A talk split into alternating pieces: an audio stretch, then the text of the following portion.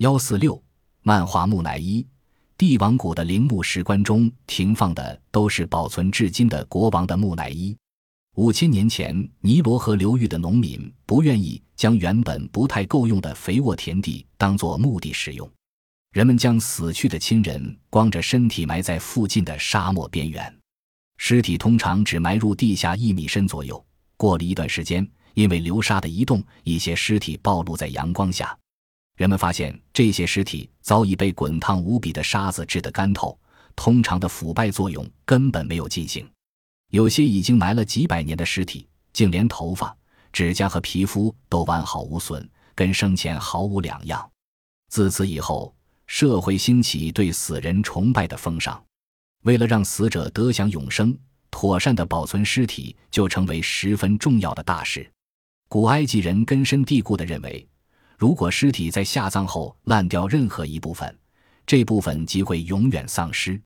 因此，后人在处理尸体时无不小心翼翼，唯恐稍有不慎，使先人无法得享永生。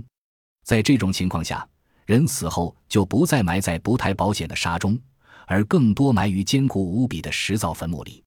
既然尸体不再埋于炙热的干沙里，少了一道自然的脱水过程。那么便需要以人为的防腐方式来取代干沙的作用，木乃伊于是就诞生了。神正赐予赛地生命气息。最初，人们所做的只限于以布条重重的缠裹尸体。比较进步的摘除内脏的防腐方式，到了第三王朝时代才出现。这时，替尸体进行防腐工作的新行业也应运而生。许多防腐师更将独门的防腐技术视为祖传秘方。代代相传，不肯轻易示人。防腐师首先以碎石刀在尸体的腹部切开一道十厘米长的切口，将所有的内脏一一掏出，只留下被他们认为属于感情根源的心脏。接着把掏出的内脏以酒混杂药品、香料清洗一番，并且以香柏油彻底冲洗腹腔，然后以一种带钩的工具从死者的鼻孔探入头颅，勾出里面的脑髓。再灌入香柏油和香料，将里面残余的脑部组织冲出来。当尸体里里外外清洗过后，连同内脏放入一种叫泡碱的天然盐盐粉末里。这种东西有如海绵一般，能将尸体的水分抽干。干燥过程需时一个月。每一道流程，防腐师都必须十分小心谨慎，不能稍有疏忽，即使只是脱落一根指甲，也很可能使死者无法得到永生。接下来，防腐师将干透的内脏逐一用麻布包好，放回腹腔，或者个别放在雪花石膏罐里。这时还要为死者整容，把干瘪的尸身恢复生前的外观。最后以抹过松香油的麻布一层一层的密实包裹。曾经有几具木乃伊被人解开，麻布的长度竟然超过两千米，可以想见防腐师是如何慎重行事了。完成一具木乃伊大约需要花上七十天的时间，之后即可送交丧主。富有的人家在殡前已被制成木乃伊的亲人时，为了使木乃伊保存得更为完好，常将一口棺材放进另一口棺材中，再把这口棺材放进第三口棺材里。这些棺材的盖子上都刻上死者的容貌，棺材本身则按木乃伊的形状、大小，以木材或石材制成。称之为三重人形棺，有些贵族的人形棺上刻有双手，容貌和姿态也都刻得安详无比，表示死者不过是暂时休息一下，他的灵魂终将是躯体复活。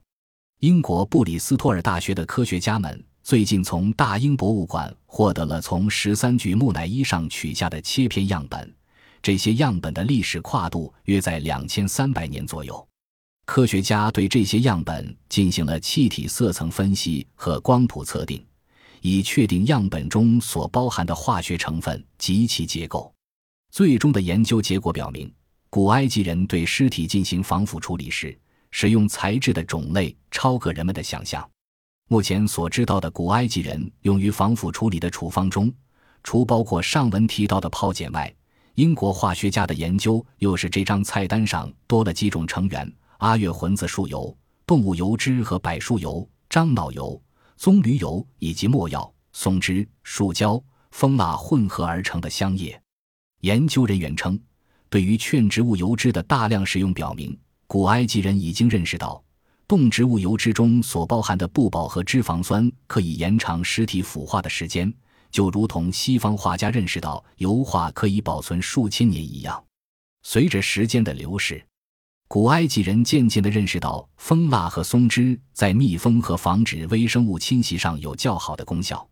于是蜂蜡和松脂便开始在防腐工艺中得到普遍采用。有关科学家解释说，涂在尸体上的蜂蜡和松脂很快就会干化，而它们的分子会互相聚合，渐渐形成一张紧密的防护网，可以将尸体和尸体外裹覆的衣服同空气彻底隔离开，从而避免细菌的侵袭和空气的氧化，起到良好的防腐作用。